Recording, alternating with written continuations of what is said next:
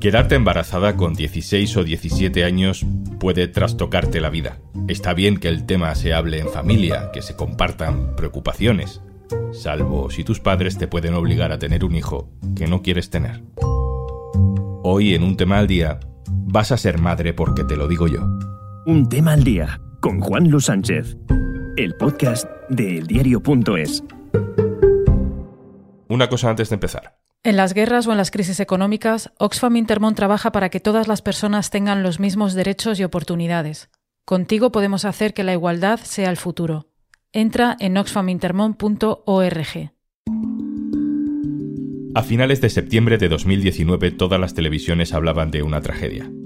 Tras días de búsqueda retransmitidas en directo, la policía había encontrado el cuerpo sin vida de un bebé recién nacido en el río Besós, en la provincia de Barcelona. El padre de la criatura lo había tirado al agua apenas unas horas después de que su pareja, la madre, diera a luz en un hostal.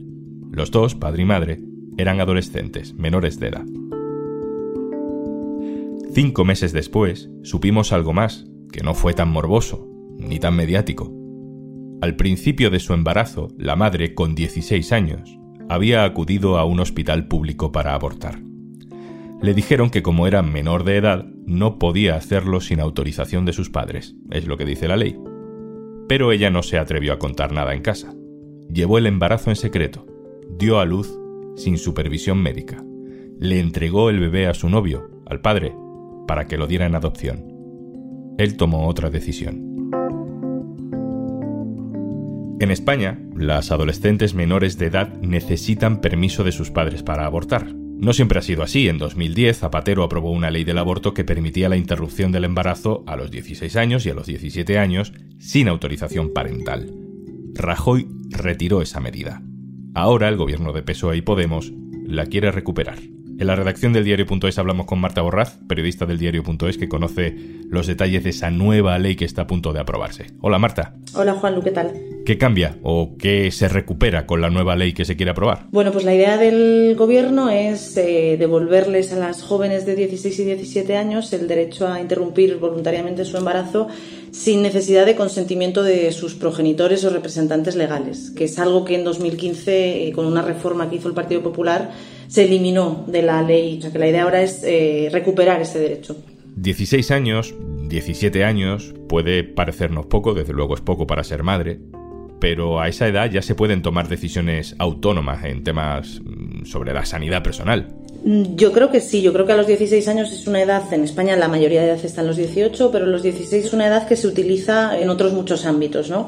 A los 16 pueden tener un contrato laboral, por ejemplo, es la edad de consentimiento sexual y la ley de autonomía del paciente establece la mayoría de edad precisamente a los 16, ¿no? De manera que pueden rechazar o aceptar tratamientos, operaciones. Además, yo pienso que eh, si a esa edad son maduras para tener un hijo, eh, ¿por qué no para abortar, ¿no? Para decidir sobre su propio cuerpo.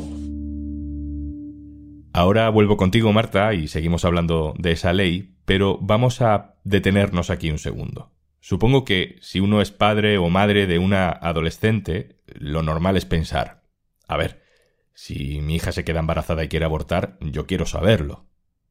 Sí, normal. Pero no todas las familias son iguales. No todos los padres, no todas las madres son iguales. Y si convertimos lo que debería ser una relación de confianza en una obligación, en realidad estamos provocando una situación de mucha vulnerabilidad a adolescentes en situaciones mucho más delicadas que las de la media. Vamos a hablar de algún ejemplo que creo que se va a entender mejor. Saludo a Silvia Aldavert, que es coordinadora de la Asociación de Derechos Sexuales y Reproductivos y trabaja en un centro de atención a jóvenes en Barcelona. Hola Silvia. Hola, ¿qué tal? Silvia, ¿cuáles son los escenarios más habituales en los que una menor de edad se ve en la necesidad de abortar sin la autorización de sus padres. A ver, yo creo que también hay que remarcar que la mayoría de chicas jóvenes, cuando necesitan someterse a un proceso de aborto, sí cuentan con sus familias y lo hacen sin más problema. O sea que hay que tener muy claro que cuando estamos hablando de este grupo de chicas jóvenes que no pueden acceder a la autorización familiar, es porque son chicas que están viviendo situaciones de máxima vulnerabilidad. Podemos encontrar situaciones en las que que las familias están viviendo violencias machistas, violencias familiares, violencias uh, sexuales de diferentes tipos que pueden afectar directamente a esta chica joven o que incluso pueden haber provocado este embarazo no deseado. Entonces, conseguir una autorización de tutores legales en esta situación es muy complejo, si no imposible. Incluso puede ser contraproducente. Esto puede ser una situación, pero otra situación que también se da ¿no? es casos de desarraigo familiar, los cuales las familias no son las que entendemos tradicionalmente y nuclearmente desde estos espacios tan conservadores, ¿no? Eh, sino que las familias son diversas y no siempre las fórmulas de tutores legales son de proximidad ni están cerca para poder hacer esa autorización para someterse al aborto. ¿no? Puede ser que una chica esté viviendo con una abuela y no con sus padres o no estén en el mismo país. Hay casos de diferentes maneras en este tema. Y después también tenemos que tener claro que existen los casos de confrontación ideológica en los cuales bueno, las familias pueden ser ultraconservadoras en este sentido, pero las chicas no. Entonces debemos tener en cuenta que la capacidad de decidir de las mujeres va desde que son, bueno, se entiende que los derechos humanos es desde que somos niñas hasta que morimos y las mujeres de 16 años deben tener y poder decidir sobre los abortos igual que sobre cualquier otra situación sanitaria.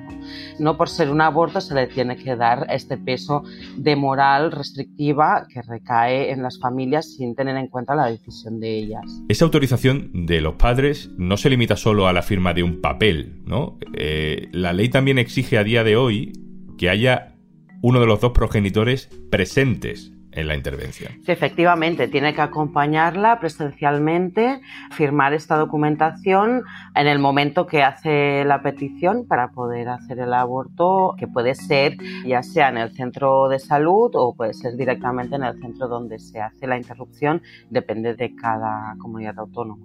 Según tu experiencia, Silvia, ¿qué consecuencias tiene sobre la sociedad y sobre las adolescentes este sistema de autorización parental sobre el aborto? Bueno, yo creo que aquí hay que ser muy contundente y hay que decirlo, insistimos en decirlo siempre para que se visibilice la realidad, porque la realidad es que estas restricciones lo que están provocando es que en el Estado español existan abortos clandestinos y que sean además abortos clandestinos de las mujeres más jóvenes y más vulnerabilizadas, más desprotegidas y que dejamos solas sin protección no, ni institucional ni de ningún otro tipo. Las deja al margen y además las pone en riesgo, porque hacer un aborto clandestino pues siempre evidentemente tiene su riesgo. ¿no? Además de ello, evidentemente, eh, existen los casos extremos que hemos conocido, casos extremos que han salido en prensa repetidamente, de tan extremos ¿no? que no deberían repetirse porque realmente es un fracaso de la sociedad adulta y de las instituciones que protegen a las personas o que deberían hacerlo. Casos como la chica que acabaron en la pareja tirando el bebé al besos o casos como otra chica que acabó tirando el bebé por la ventana y que ha sido condenada a muchísimos años de cárcel, justamente cuando en estos dos casos habían pedido poder hacer un aborto, pero no podían conseguir la autorización de la familia. Son casos que nos deberían, bueno, hacer reflexionar profundamente porque todas estas vidas han sido destrozadas y yo creo que no hay que olvidar y, y siempre tener como muy claro que estamos obligando a chicas jóvenes, a mujeres jóvenes con capacidad de decidir a ser madres cuando no quieren serlo, con lo que todo ello conlleva a lo largo de, de su vida, que queda absolutamente determinada y muy definida por este momento en que no ha podido elegir. Yo creo que mm, bueno, no hay discusión, la demostración ha sido clara de cómo esta restricción de la ley ha impactado absolutamente en las personas y en las mujeres más desfavorecidas, por tanto, ese cambio es ya urgente. Silvia Aldabert, coordinadora de la Asociación de Derechos Sexuales y Reproductivos, muchas gracias. Muchísimas gracias. Están también a favor de prohibir el derecho al aborto cuando saben de sobra que prohibir el derecho al aborto no hace que haya menos abortos. Pues el Gobierno de España va a traer a esta Cámara una ley para garantizar que todas las mujeres que quieran interrumpir voluntariamente su embarazo puedan hacerlo y puedan hacerlo con seguridad y en centros públicos, señorías. Estas son las palabras de la ministra Irene Montero defendiendo la ley en el Congreso, donde también hemos tenido que escuchar otras cosas como esta. Quiero romper las cadenas que nos ha impuesto el feminismo, que representa usted ministra Montero, y que han asumido sin rechistar a izquierda y a derecha, salvo Vox. Y desde Andalucía seremos luz de esperanza para toda España. Vuelvo contigo, Marta Borraz, compañera del diario.es. ¿Y qué pasos quedan? ¿Cuánto tiempo queda para que la ley sea efectiva y las adolescentes puedan hacer uso de ese derecho? Bueno, pues estamos en el principio del principio. Em, ahora mismo la ley se está negociando en el seno del Gobierno. El siguiente paso es que el anteproyecto se apruebe en el Consejo de Ministros y luego, como todas las leyes, pasará por los órganos consultivos, el Consejo General del Poder Judicial y demás para volver al Consejo de Ministros de nuevo en segunda vuelta y luego comenzará su trámite en las Cortes, con lo cual le queda todavía un largo camino. ¿Y crees que habrá recurso? Quiero decir, el PP recurrió la ley del aborto que ahora está vigente, aunque cuando gobernó no se la cargó, la dejó casi tal y como estaba, retiró algunos derechos como este de la autorización paternal. Mm, ¿Crees que dentro del gobierno tienen el temor de que Vox o el PP puedan volver a recurrir esta? No tengo conocimiento de dentro del gobierno, pero es verdad que la tendencia de, Vox ha sido recurrir todas las leyes que ha ido aprobando el gobierno, con lo cual dentro de su argumentario están en contra del derecho al aborto, es esperable que lo recurran. El Partido Popular es diferente. El Partido Popular recurrió en 2010 la ley de Zapatero, pero luego tuvo oportunidad de cambiarla y no la cambió. ¿no? Eh, Alberto Ruiz Gallardón lo intentó, pero hubo una oposición social y feminista muy importante y no, y no se cambió, con lo cual sería extraño que los populares la recurrieran ahora después de haber estado en el gobierno con esta ley vigente. ¿no? Marta Borraz, muchas gracias. Gracias a ti.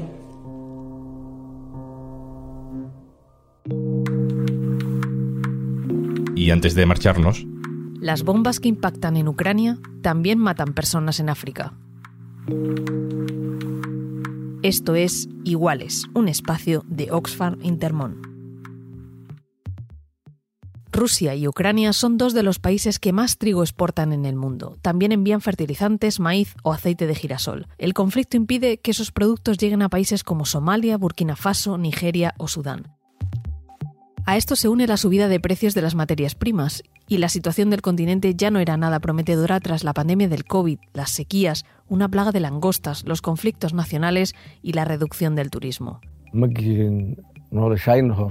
Admek Mohamud Omar es pastor en Kenia.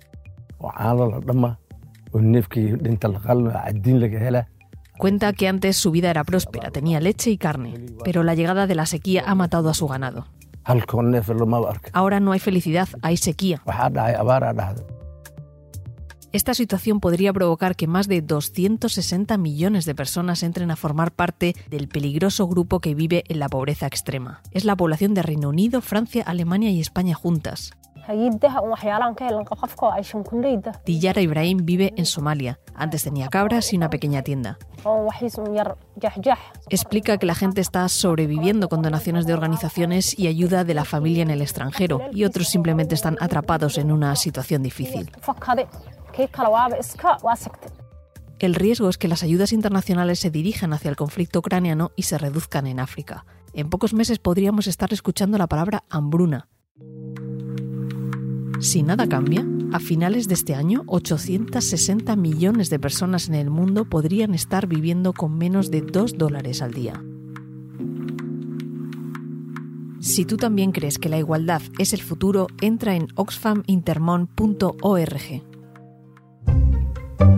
Esto es un tema al día, el podcast del diario.es. También te puedes suscribir a nuestra newsletter, encontrarás el enlace en la descripción de este episodio. Este podcast lo producen Carmen Ibáñez, Marcos García Santonja e Izaskun Pérez. El montaje es de Pedro Godoy.